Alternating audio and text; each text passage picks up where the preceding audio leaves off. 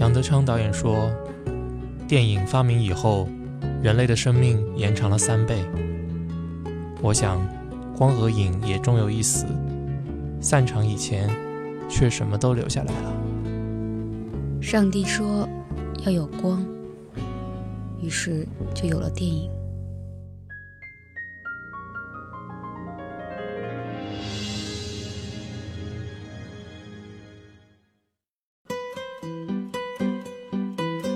欢迎大家收听散场节目，我是 Y Y，我是舒卡。今天要给大家讲的呢是小小不言的一部电影。什么？哎，就是蚁人呢？为什么是小小不言？就是小小的一个小人物的电影。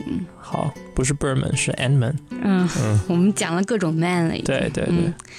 那么蚁人呢？呃，因为这个香港比大陆要早放两个月吧，几乎是。对，所以其实我们忍了好久，虽然里面也没有什么精彩的内容。嗯，其实我看完以后，我倒是觉得有一点点。就是说的俗恶俗一点，就有点有一小阵清新的风扑面而来，又刮了过去。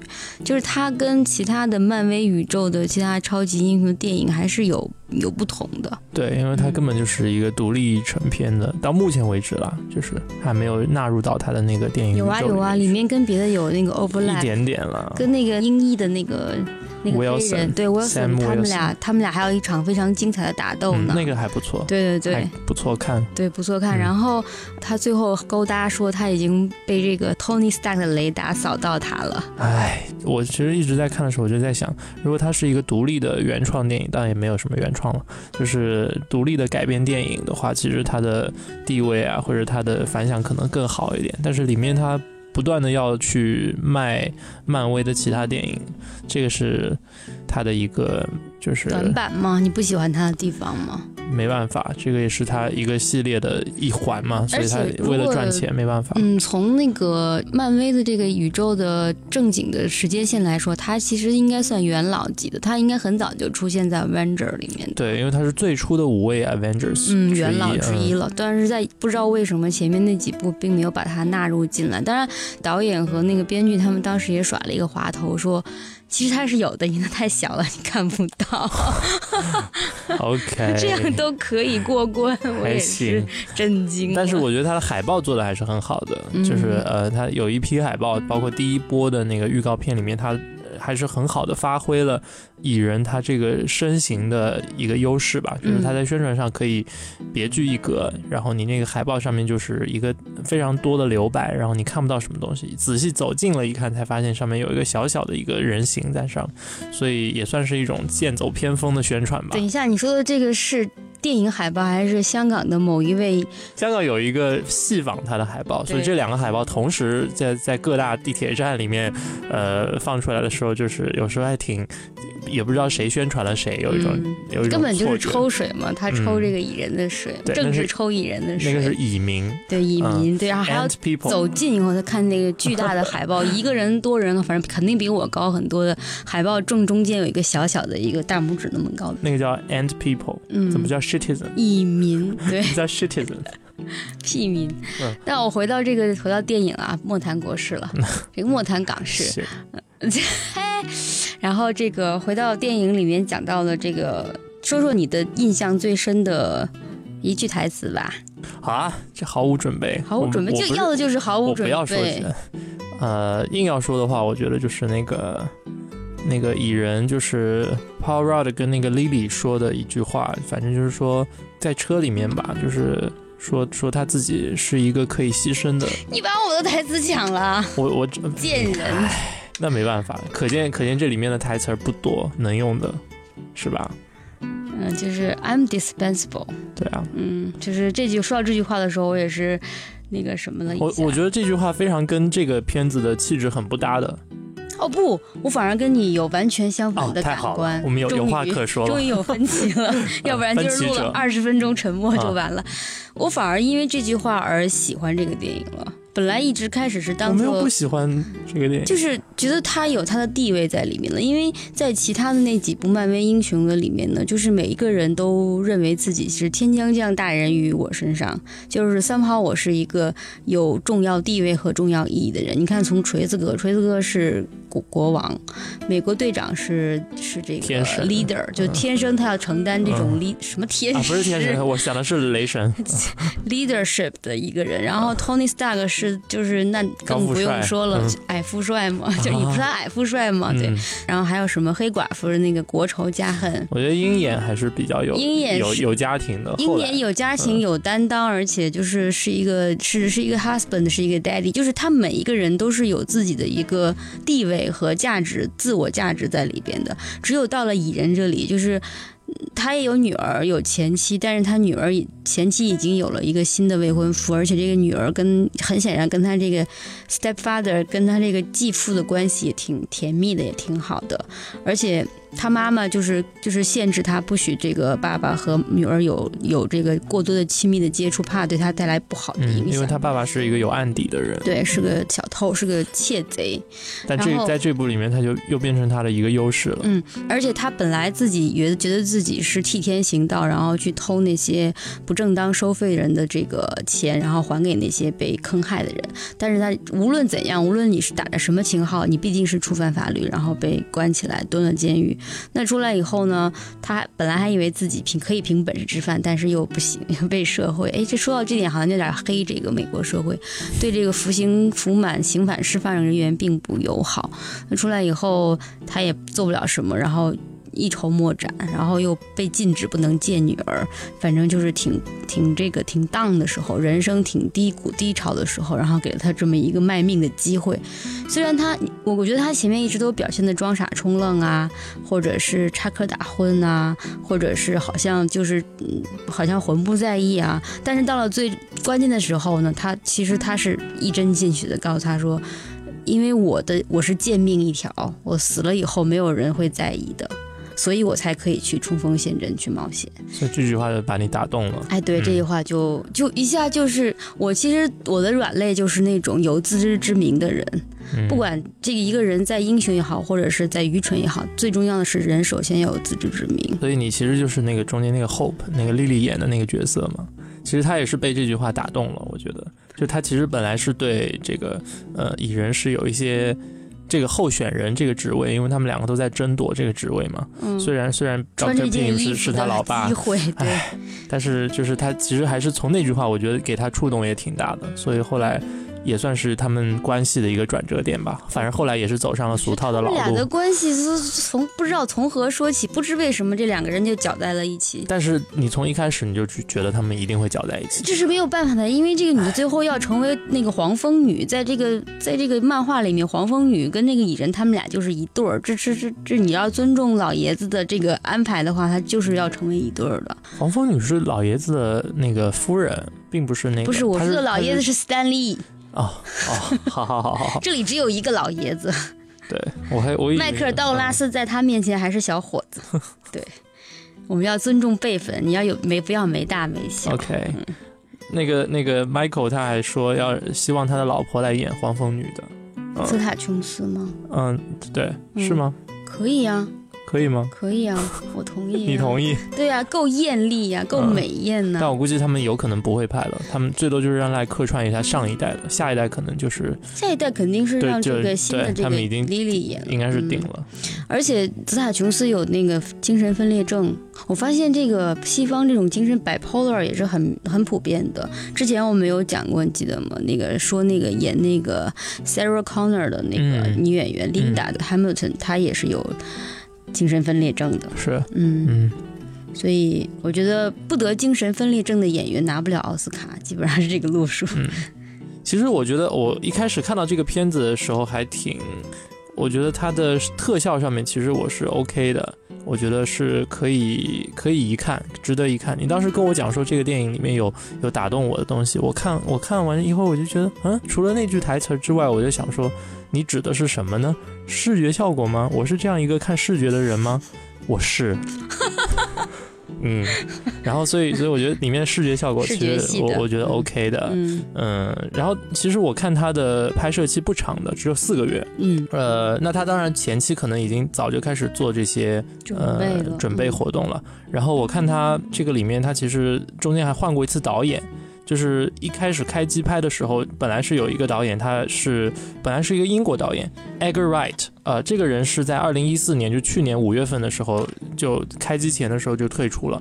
本来他是做了很多的 research，是给这部电影也本本身是一个那个 story developer，是一个编剧，呃，然后他退出之后还带走了他那个小伙伴，有一个英国的作曲家。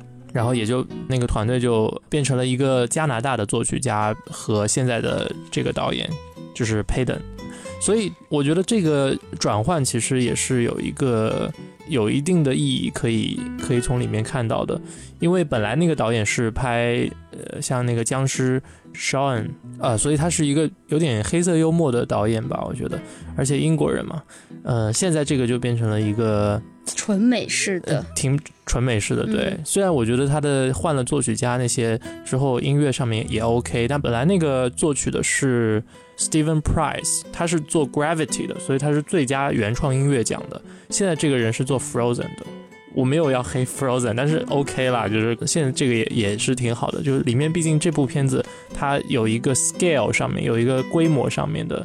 从宏观到微观的这个体现，我觉得很多时候，呃，音效设计跟音乐设计上还是很很重要的。所以我特地去关注了一下他换了的那个人嘛。反正现在这个片子的导演就是这个 Payden Reed，他是挺有那种喜剧的 sense，或者说他之前拍的那些片子，就是像 Yes Man 啊这种是比较有 visualized 的这种喜剧性的。所以他现在拍的都是要某某慢某某慢嘛，Yes Man 到 Ant Man。对。所以我觉得它里面的情节上，你可以说它有一些地方是在嗯搞笑啊，或者想把这个气氛弄得活跃一点、轻松一点咯。但是我始终打动我的，除了那个那句台词之外，就可能是 visual effect。嗯，我觉得还打动我的一个地方，一个是就是它跟其他的那种英雄片不同，其他英雄片都是比如说毁坏城市啊、摩天大厦呀、追车啊、激烈场面。他们最激烈的场面是发生在一个儿童的那个玩具火车上面的，就给你一种就是小题大做的感觉。而且他那个镜头来去切换的非常的有这个幽默感，就是你看到这两个人打到天翻地覆、你死我活，然后让你揪心的时候，然后咣一下。一个玩具小火车掉在了铁轨下面，对，然后讲也并没有什么，然后它它配上那个。音效跟场景之间的转换，你会觉得这个反差制造出一种反差萌吧，或者或者是一种非常嗯，就是视角切换的时候有一种给人特别的一种观感。但这个可能对做广告的人来说是这个 one o one，就是最基本的，就大变小，小变大，这是做广告的人一个最基础、最基础的一个手段了。但是这个首次运用到这么复杂的电影上，我觉得还是收到效果了。比如说，它有一个那个变大变小的那个飞镖。它可以把很大东西变小，可以把很小东西变大，这个东西就很好用。它就把那个小火车一下变成很大，然后冲到房子外面，还要把那个蚂蚁一只蚂蚁也变到很大。这这个地方我印象挺深刻的，我觉得还是一个挺有趣的地方。哦，其实我说的戳戳中会戳中你的点，就是指那个变大的蚂蚁。变大的蚂蚁有戳中我，对，有戳中，对，嗯，还有那个想被它戳一下，牺牲的那个牺牲的那个呃会飞的那个蚂蚁呢？Antonio 好像是 Anthony，Anthony，嗯，那个那个还好，那个还好。其实这一点上就可能显出了这个理科生的冷酷无情了，因为蚂蚁的寿命，就算它健康好好的、寿终正寝，也不会超过一个月，二十多天就死掉死掉掉。它因为本来寿命也很短。嗯，这个里面科普了不少蚂蚁的知识。所以它它再跟它再好再 buddy 也不不会跟它有太长久的 relationship，所以所以可能对可能宁愿牺牲在战火当中，变成一个好战士。好过。过垂垂老矣了，是变成一个好的战士。而且一开始，这个迈克尔·道格拉斯已经已经显示了对他们的一种情感上的那一种梳理，就是他们没有名字，都是编号，四五六七八这样。这个我一开始我也觉得有一点点小触动到，对对对，就是我知道他这样做是。就技术上他是觉得容易管理，但是从从那个从它里面要表达的东西来说，他可能也是在暗示说，这个蚂蚁其实到头来毕竟还是一个工具了。对，就是其实你把那句话放大，就是 I'm dispensable，就是它就像蚂蚁一样，它像每一只公蚁一样，其实都是可以随时放弃的一个工具而已。对，所以就有点小小的心酸，然后就打动了广大这个心心比较软的妇女的心。I'll be the last see you cry. I'll be the truth you can't hide. I'll be the love song you wish me to sing for you to sleep tonight.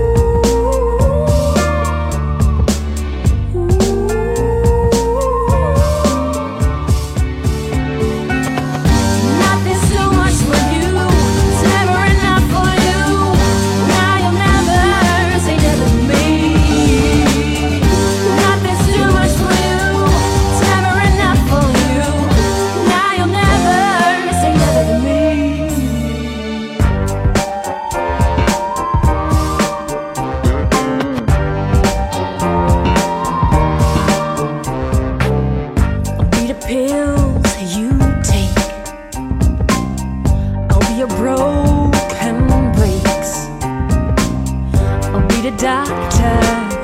You go to see when this is all you can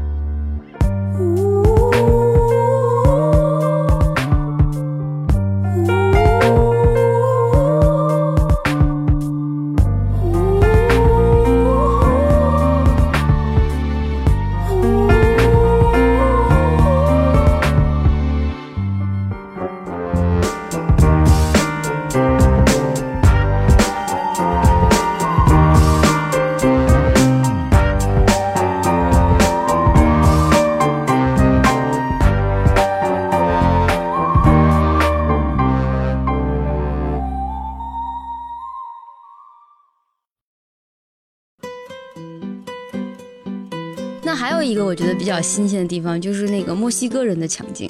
哦，这个墨西哥，我觉得这一点也也有一点点反映出现在美国的那个社会文化、社会主流文化在在偏转，因为墨西哥裔的人随着占这个他们的国民比例越来越大，他各个政党他有在这个票仓方面，他要倾向于墨西哥人讨好他们，然后在文化里面，他们也要逐渐变成一种就是呃比以前会占更大的。成分去表现自己，表达自己的幽默。比如说，他这种有点像中国的那个双簧的那种表，就是那种表现手法，就是我的朋友说，我的朋友说，我的朋友说，他告我告诉你，告诉你，告诉你，这样口口相传，然后用一种演双簧的那种表示。对他那个对口型的那种，对，麦嘴，香香香港话叫麦嘴。我觉得这个是非常让你耳目一新。当时我看的时候，全那个影院的人笑到，对啊，这这个的确不错。我当时看的时候，我也觉得他的摄影啊，那个。跟台词之间配合的很好，嗯，而且他的就是这个是为他的剧情服务的嘛，对。但一开始你可能会试图去搞清楚他们之间的关系，后来发现只是一个梗儿。Let it go，Let it go，还出现了两次。对，一前一后两次，而且他很好的就表达清了这个墨西哥人的特点，一个是亲戚多、朋友多，然后这个嘴可能是比较碎，就是话比较多，而且那个比较重细枝末节，不太重这个主轴。重重点。对，不太重重点，重点不集中。感觉又暗暗的黑了他们一把。但是是一种很善意的、很善意、很 nice 的调笑。对，因为你仔细回想，这里面每一件事的一个比较重要的，都是靠这几个墨西哥人来串联起来的。对，其实而且有些时候，它还是起到一种四两拨千斤的效果。嗯，因为他我都说了，这个导演也好，演演员也好，都不想让这个电影变得太沉重。对，所以在他有时候讲一些非常沉重的东西啊，又要是复仇啊，又要是呃父女那个团聚啊这种东西的时候，你需要有一这种小角色冲淡一下。对，然后我觉得这个角色其实他还挺挺抢戏的。嗯，说到底，你最后记住的是他，不是他的另外两个 buddies，然后也不是其他的一些就是呃乱七八糟的小角色，但反而他这个还是很出众，是个大串场来的大龙套。对，而且这种角色你要让人家不觉得他烦，其实还挺难的。而这个火候上还 OK 啊，因为它没有颜值嘛，它不能占据荧幕太久，占据太久以后，大家会有这个审美疲劳的。嗯，它只能一闪而过，但是又带上自己的小火花。嗯，那这里面最后还要讲的就是迈克尔·道格拉斯了。然后这 Doctor Pym 其实他在原著里面是那个 Ultron 的设定者嘛，嗯但只不过在后来在呃 Age of Ultron 里面把它改成了由 Iron Man 来创造嘛。嗯。他也是一个奥斯卡最佳电影最佳男主角，前男神，然后有那个飞跃疯人院，这个是他的一个本能，对对对，这都都是他的。呃，还有一个好像是 Game，是不是？好像他也对他演过 Game，The The Game，The Game，那个很好看，那个我也很喜欢，那个 David Fincher 拍的，嗯。就是他真的应该是在呃美国的这种男性的这种就是主角表演的历史上是有重要地位的人，我觉得，嗯，而且他有不同的。分水岭，他早年的时候是靠颜值吃饭的，因为长得很英俊的。到现在都记得，他那个不知道为什么他老了以后就没有这个特点。他以前下巴那儿会是有一个坑，有一道坑，就是一道很特征的有个坑的。但是现在好像因为老了，那个肉肉皮干瘪了，那个坑没有了。对，然后还难难过了。一开始我几乎认不出来，我想这不是迈克尔道格拉斯吗？他下巴上那道坑怎么不见了？靠那个来认他，完全是靠那个脸盲症，就靠这个来认。当然，这种英雄。电影里对人物的发挥的这种空间不是那么多，他那个他不是很丰富，层次也不是很多的。我觉得他如果没有那么英俊了，可能就少了我们之前吐槽那个呃 George Clooney 那种性感。哦，但但这个是好的，对剧情来说你是可以 focus 在他身上的。不能有一个风度翩翩、光彩照人的爹出来以后，大家就抢风头，对大家就不知道该。不过我觉得，我觉得他还是抢了那谁的风头。我觉得，就嗯男主角来说。呃，那个 Paul Rudd，我觉得 Paul Rudd 他本身也是个大众脸，你不觉得吗？是，就是他就是美国大街上的路人的那种，可能一天会碰上百八十个都长成差不多这德行的人。所以有时候我会我会想到那个，我会想到 Kingsman，我觉得他有想想那个 Colin Firth 抢了那个 X 的戏的感觉，有一可能本身他们的设计故就故意要设计成一个，而且 n Man 对，而且 n Man 他之后一定会有续集，所以他有他自己再要表现的机会嘛，所以这个作为一个引入人。嗯，就是所以还是挺抢戏的，我觉得，而且也是给这个迈克尔·道格拉斯的一个江湖地位一个承认吧。是你不能让他把他请来，然后让他跑个龙套，这也是不太可能的。对对对，哎，他我还看过他一个访谈，里面还说他有点有一点点说嫉妒那个 Paul Rudd，说他戏份太多，还要怎样？那对啊，你还要怎样？还要推荐他老婆来演那个黄蜂女，已经 OK 了。这家人真是赚钱没够，是啊，出风头没够。而且他衣服很不错，我注意到，就是他每次出场的时候都换衣服，然后那个衣服的质地啊那些都很不错。小心，这这都不是直男的特征。不要又黑我。呃，但是说起来，你说到像挑选这个呃自己的接班人啊，或者是这种梗儿，都一点都不新鲜。嗯。然后里面有很多东西，其实我都是觉得挺说起来是挺烂俗的，像那些呃什么一开门什么见到两个人。亲吻啊，哦，哎，这种东西我都觉得，哎呀，这一点都不想看。而且一开始的时候，比如说你看到这女的，她她女儿。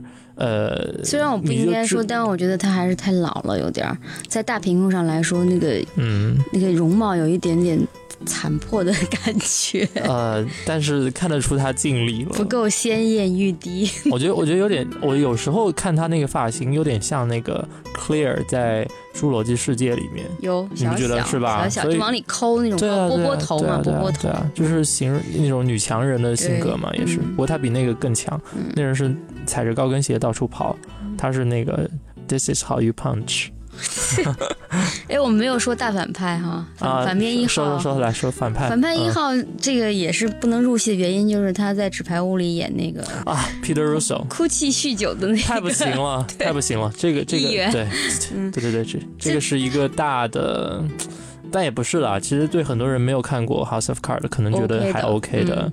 但也侧面说明他在那里面塑造的角色太成功了。嗯，就是让你觉得他是一个情绪波动很大，然后、呃软弱的软意志软弱，嗯虽然有理想，但是意志软弱的这么样的一个人。那在这个电影里面，他扮演的人也有一点情绪起伏，对情绪起伏也蛮大，动不动就热泪盈眶，这是他的招牌招式演技嘛而。且坏坏人总是话得多，嗯，对，嗯到最后又是那种哎，而而且而且你看他那个设定吧，我就说他里面好多设定都非常老套的。你看什么呃那种呃一个弟子啊，什么被那个自己师傅抛弃啊，嗯然后之后又回来要跟师傅那个决一死战，嗯这不是 Star Wars 吗？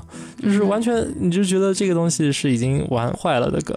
然后呃什么那个就是跟父亲不和的女儿是父亲对手的助理，哎，这种设定，无间道。哎，什么不靠谱的兄弟，然后最后就是千钧一发就救了主角的命什么的，哎，这这些我都不忍再提。但我觉得它里面就是成功的做了这个漫威宇宙的，其实它应该是最后一个环节了，第二个出场的人物了。嗯就新的人物来说，这是最后一个出场的了。然后呢，他很好的这个把这个人物塑造了一下，那他成功吗？我觉得也蛮成功的，因为毕竟。它的成本就刚才你说的也不算很多，一亿三千万嘛。对那它这个应该也是稳收了，因为在它上映只是短短两周以后，它已经是两亿两千多万的票房了。那嗯怎么样嗯都可以帮老板交账了。对嗯这个就是可能他呃最后换导演的一个决策了，就是你也可以看到其中很多跟这个电影里面本身要讲的主题一样沉重的东西，嗯就是这个制片厂的这个制度，这个流水线的一个操作嘛，你最后还是以商业利益为重。因为当时换掉的这个呃，Anger Wright，他是说跟 Marvel 他有一个理念上的不合，嗯。他们他们自己出了一个联合声明，也是说我们这个因为明说了，就是因为 vision 这个理念不合，所以我们要换导演了。后来就把这个新导演换上来，然后嗯，基本上很快就拍完了，到到他宣布到今年上映，其实也就一年，说明是个熟手手工，嗯，但我很熟悉这个流程，对他流程走们他们这个已经非常熟练了。嗯你比如说他，呃，我们看起来好像很多很酷炫的一些镜头啊那些的，它其实是非常有系统性的，有呃把它就是分成几个组来拍的。嗯你第一组是拍那个就明星啊，这个主要的情节这些东西的，第二组是那些替身去把那个。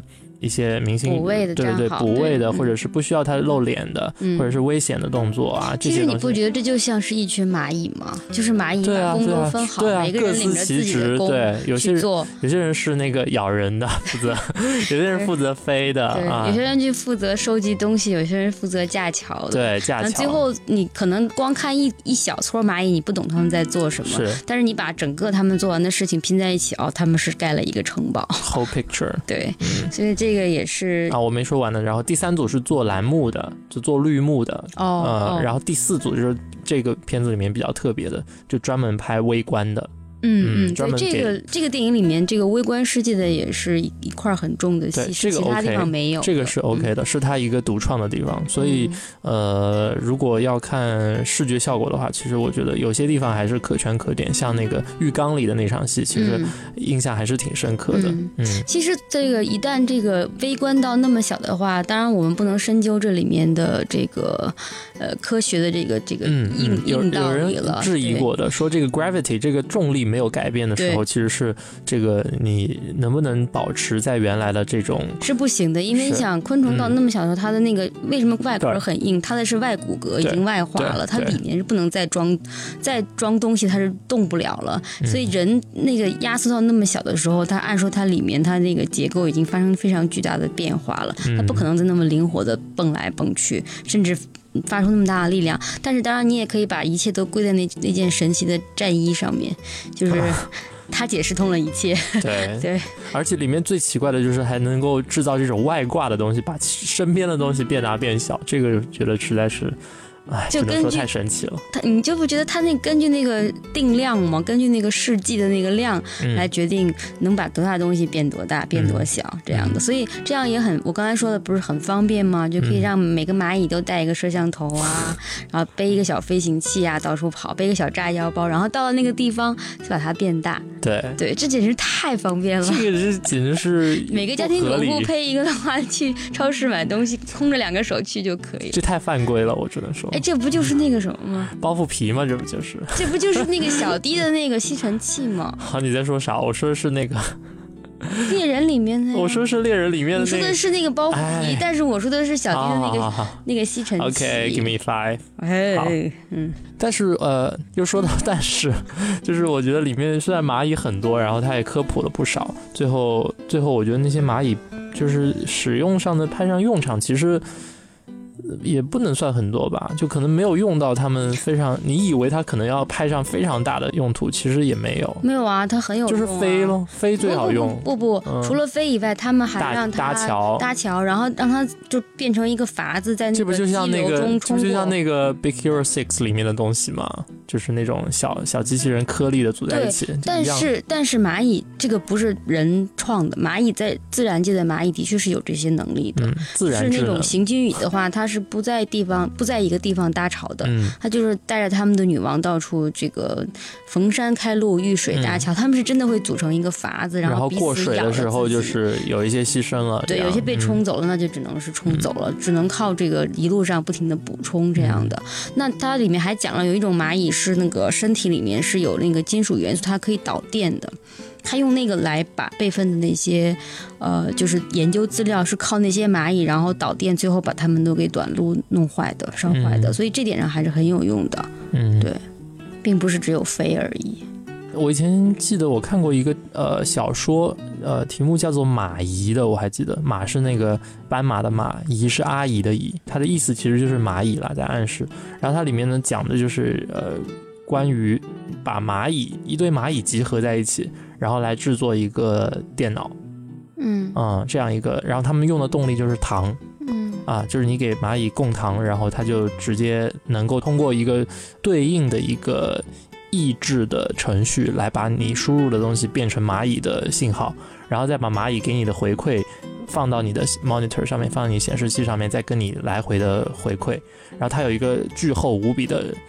操作手册，然后后来这个主人公他是意外得到了这个东西之后，别人造的不是他造的，然后他得到以后就把他那个手册再把它输入到电脑里，变成一个 program 自动来翻译，然后就变成它可以跟一台由蚂蚁组成的、由蚂蚁组成它的主板、它的 CPU 的这样一个电脑来对应、来对话，就等于说是人工智能的另外一个版本，因为蚂蚁它是有集体智慧的嘛，它是靠它们互相之间的这个关系，它把它。运用在一种就是模糊的计算里面，然后最后也是能够生成出这样一个效果。我觉得它里面其实也运用了这种原理吧。有密集恐惧症的人就不要来听这一集了。对我，我当时也在想说这个行不行？有些人可能受不了。嗯，已经要发麻了。嗯，那。接下来，漫威宇宙的下一步值得期待的就是美队三了，是吧？如果我没有记错的话，应该是。然后还有 Avengers 呃三，嗯嗯，就这样默默的一直已经把这个日历排到了二零一九年。你知道这个不是什么找到第二个地球啊，什么外星人跟我们联系不联系啊？其实我曾经想过一个很烂的这个笑话，就是其实外外星人早就来了。然后也是早就安排好了计划把地球毁灭了，但是他们不幸，他们也很爱看漫威的电影，然后他们就等着他出续集。然后一直就是相约，就是等他们出完所有这些超级英雄续集，我们就把地球毁灭吧。但是漫威的这个高层就是透过渗透过来的这个地下组织知道了这个消息后，说我们死都要一集一集的拍下去，为了地球文明的延续，为了人类的未来，我们要把漫威的电影无限的扩张，然后让这些外星人这个永远。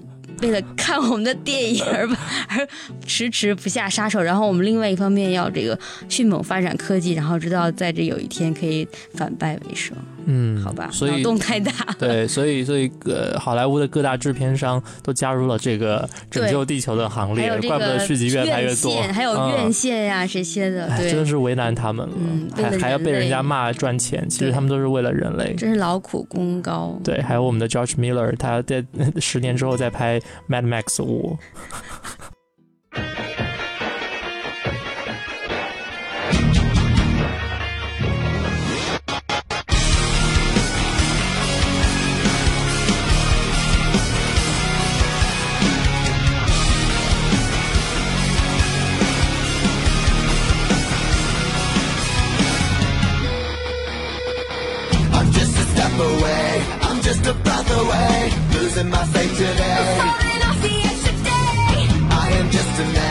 Not superhuman. I'm not superhuman.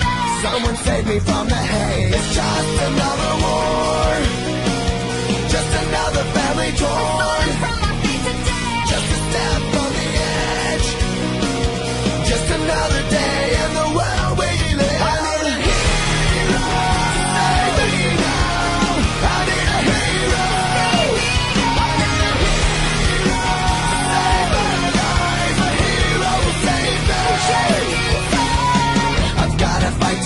Today to live another day. Speaking my mind today. Where we head today? I've gotta make a stand, but I am just a man. I'm not superhuman.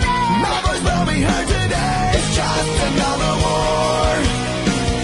Just another family torn. Where's where we head today? It's just another kill. The countdown begins to destroy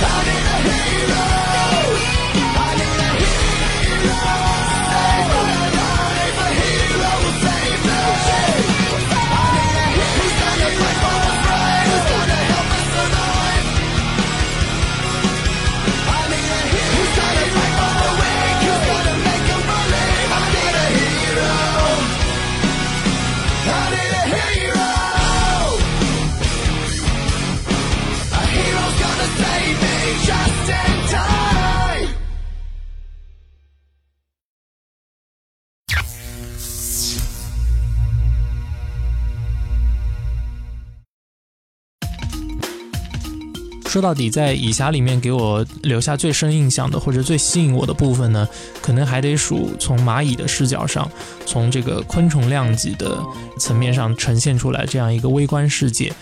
呃，那今天给大家推荐这个片子就叫《微观世界》，它的英文是 Microcosmos，它是由法国著名的导演 Jacques Behan 在一九九六年的时候呈现给大家的。呃，那 Jack Behan 呢，他是除了导演之外，他还是一个非常有名的演员。那非常巧的是，我们上一集讲的这个天堂电影院里面的主角 Toto 呢，在他的成年之后，这个角色呢，就是由 Jack Behan 来演绎的。那他导演过非常多优秀的纪录片，比如《迁徙的鸟》啊，然后二零一零年最新的这个《海洋 Ocean》，啊、然后再包括这部《微观世界》呢，都是非常具有视觉冲击力的优秀的纪录片。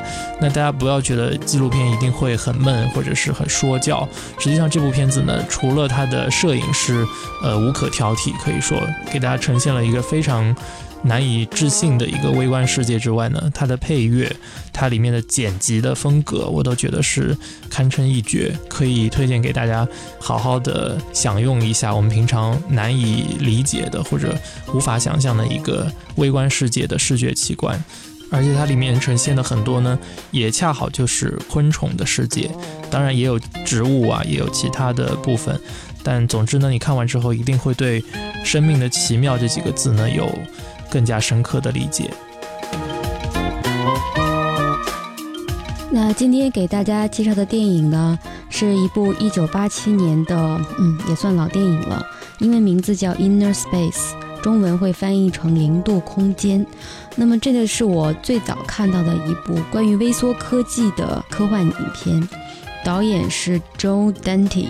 而他的这个执行制作人呢，就是斯皮尔伯格。这个故事和这个整个电影的节奏感还是非常不错的。所以呢，就是在我当年看的时候呢，就留下了深刻的印象，一直记得。